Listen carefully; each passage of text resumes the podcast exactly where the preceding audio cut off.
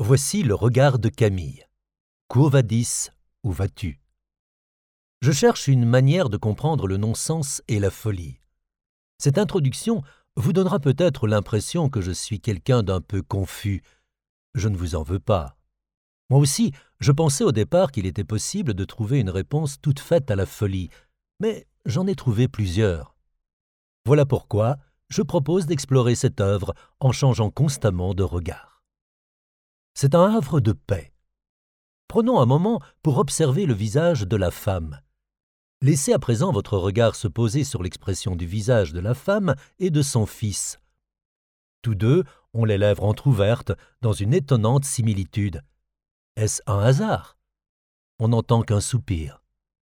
Meunier a résumé dans cette scène toutes les grandes questions de la vie. Tant qu'on soupire à la vie, c'est qu'elle n'est pas encore perdue. C'est un contrepoint.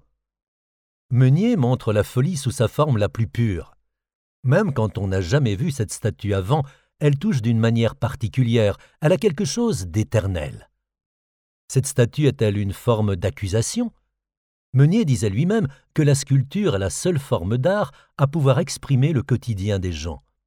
Du coup, je sais ce que je vois dans la statue. J'y vois l'exceptionnelle puissance de l'extrêmement banal.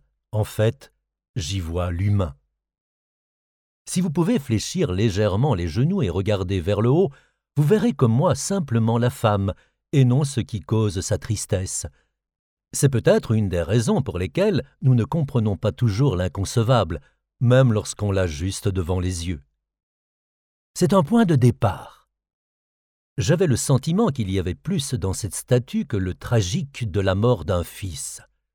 La femme est le personnage central. Au-delà d'être simplement là, pétrifiée dans la peur ou dans un chagrin incommensurable, elle est dans une attitude qui remonte à la nuit des temps.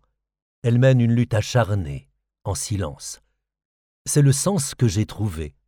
On se croit peut-être plus fort qu'on ne l'est ou qu'on ne pense l'être. Je vois dans ce personnage l'histoire de femmes fortes et courageuses. Vous qui m'écoutez, vous m'avez peut-être suivi dans mon questionnement. Merci beaucoup. Mais à mon tour, je vous pose la question. Où allez-vous? Cette fois, poser la question, c'est déjà entamer une ébauche de réponse. Si la destination est incertaine, ne laissez pas sans suite le regard que vous posez sur cette œuvre. Parce que ce qui suit, ce sont des œuvres qui sont impatiemment en quête de sens, qui attendent de savoir ce que vous pensez du non-sens et de la folie.